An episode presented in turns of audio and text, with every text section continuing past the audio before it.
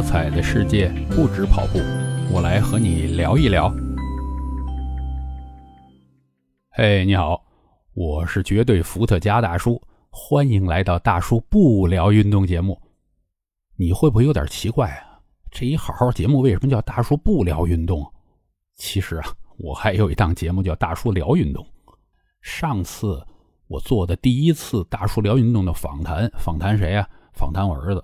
其中呢有一个就是我批评了他一下，我说你待在广州不会说广州话，这点可不行。为什么呀？因为我觉得你要了解当地的文化最深的那些东西，你必须会当地方言，否则很多这个东西这个精髓你掌握不了。咱比如说这个吧，我呢跟我太太每个春节都轮流去对方家，我太太是广西人。有一年春节在那儿，这大家都知道。这个除夕晚上啊，全国人民都在干什么？看春晚。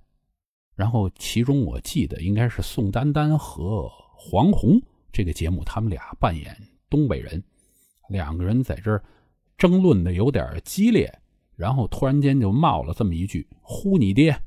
哎，当时我觉得笑。再扭头一看，哎呦，周围这人没一个有任何反应的。这是为什么？因为呢，首先您要是太年轻，您也可能听不懂这“呼你爹”。正常的理解是什么？正常的理解是打传呼机。哎，这个太年轻了都不知道传呼机是什么。但实际上他们用的是谐音梗。这“呼你爹”是什么意思？东北那块这大耳刮子就呼你脸上了，这不是？开玩笑嘛，是吧？所以您要是这两个东西都理解，把它结合在一块儿，哎呦，太好笑了。但是假如这个语言这关过不去，嘿，这太无聊了。所以这是为什么北京中央电视台这节目，自当这个小品被东北人这个演员占领之后，在南边这收视率是极差极差，人家看不懂你在表演什么。再比如说了，我从小在天津长大。当然，这个天津话是听得懂啊。当然，我这个说出来就很二把刀了啊。说天津话接本行嘛。当年全中国百分之几十的优秀相声演员都来自天津。您听相声的时候，如果您不懂这个天津话，很多包袱抖出来，您都要迟钝几秒，那就过去了。这包袱就是马上就要爆出来。啊，比如说，我记得高英培当年有个相声啊，他这个他就是把这个妻子的妹妹叫什么，叫小肥皂。好，我这第二秒就反应过来，哎呦，我说这人太贫了，这是为什么呀？因为那个时候可能北京也是管这个肥皂叫什么呢？叫姨子。那小肥皂什么？不小姨子吗？这够贫吧？他最后还要补，哎，解释为什么这样。那可不就因为好多人听不懂，的确是听不懂。然后我这不是后来又来到广东吗？哎呦，我这心里又很多这个疑惑也解决了，因为很多这个东西的名字叫出来，我以前不理解为什么呀。比如说，现在全中国可能都知道，路上跑的这个大个的公共汽车叫什么？巴士、大巴。但是为什么叫大巴呀？叫公共汽车不就完了吗？巴士短呢，但是这名字怎么来呢？应该是从香港那边传来的。香港啊，中英双语教育，所以呢，我就说你不可能两头兼顾。你顾了上英文，你这中文就一定会差一点。所以他们这个英文，哎，这是比内地强，但是不中文这个能力呢，就限于一定的阶段。只好是来什么东西就音译，哎，这香港音译的东西太多了。比如说这个巴士，应该就是那边来的。巴士香港话怎么念？巴士，bus，就公共汽车。您要是来这边看着满街那小店夫妻店写什么什么士多，为什么又是香港那边学的？啊，store，香港话叫什么？士多啊，士多，士多，store 嘛。对吧？小店儿，还有有一些香港的名牌到了内地，可能您也迷惑一下。有那么一个店，专门卖这个给年轻女性喜欢的东西的，什么化妆品啊，什么一些小玩意儿，叫什么屈臣氏，它英文叫什么？叫 Watsons。您怎么也想不到这 Watsons、屈臣氏这俩东西怎么连一块儿吧？又不是意译，还是音译？为什么呀？因为这个屈臣氏这屈啊，就是尸体的尸字头下边一个出去的出，在香港话怎么念什么？念哇。屈臣氏的香港话怎么读啊？Watsons，那不就是 Watsons，对吧？这一解释就通了。所以待在这块儿有好多梗，你再跟英文连在一块儿，你就明白了。你要不然连人骂你你都不知道。前些年香港啊，经常有的一些潮牌上面写着 “delay no more”。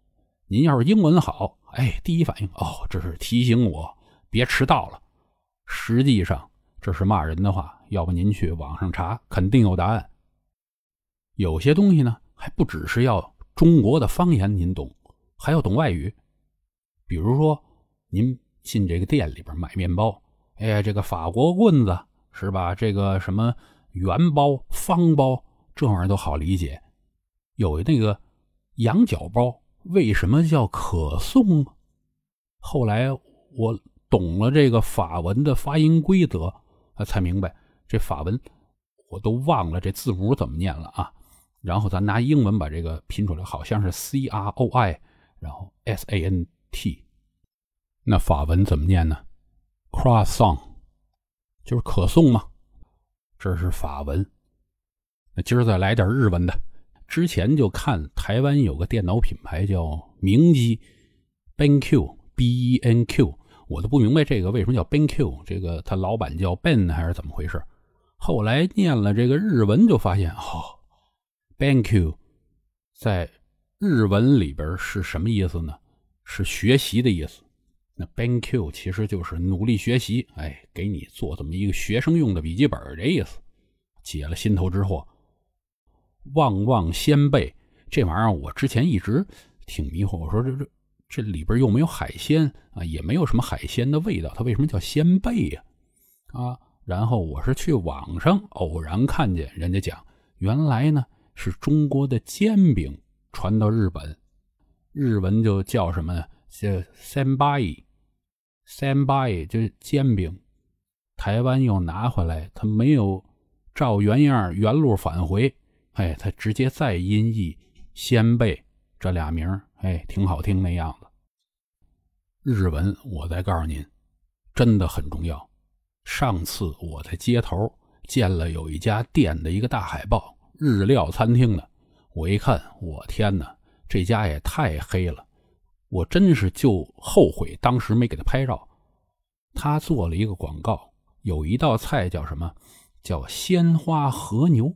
我当时其实就挺疑惑，我说这个为什么叫鲜花和牛呢？这个这个日本菜里边没有这么搭配的。然后我看着他那个字儿下边写了一行日本字儿，啊，我知道了，他鲜花和牛正常咱们中国人。啊，应该会理解是，OK，这道菜旁边摆了几朵鲜花啊，给你上来的是和牛，和牛是什么？日本那边过来的牛肉啊，你觉得会比较高档一点嘛，对吧？和牛，和牛嘛，和大和民族的牛，但实际上它黑到什么样呢？下边那个和，它对应的日文是什么？是那个头，是什么意思？我和你的和，嘿，你要去了。你最后觉得他这个牛不是日本牛，你告都没法告他，人家都可以说我写的清清楚楚了，我这是给你的鲜花和牛肉，您说是不是？多会一门语言，少吃点亏呢。今儿就聊到这儿啊，您要喜欢就欢迎这个关注、收藏、点赞、分享之类的。您要是生活中啊也遇到过关于。呃，外语啊，方言之类的有趣的事儿，也欢迎您留言在下边。那咱就下期约好了，继续听大叔不聊运动。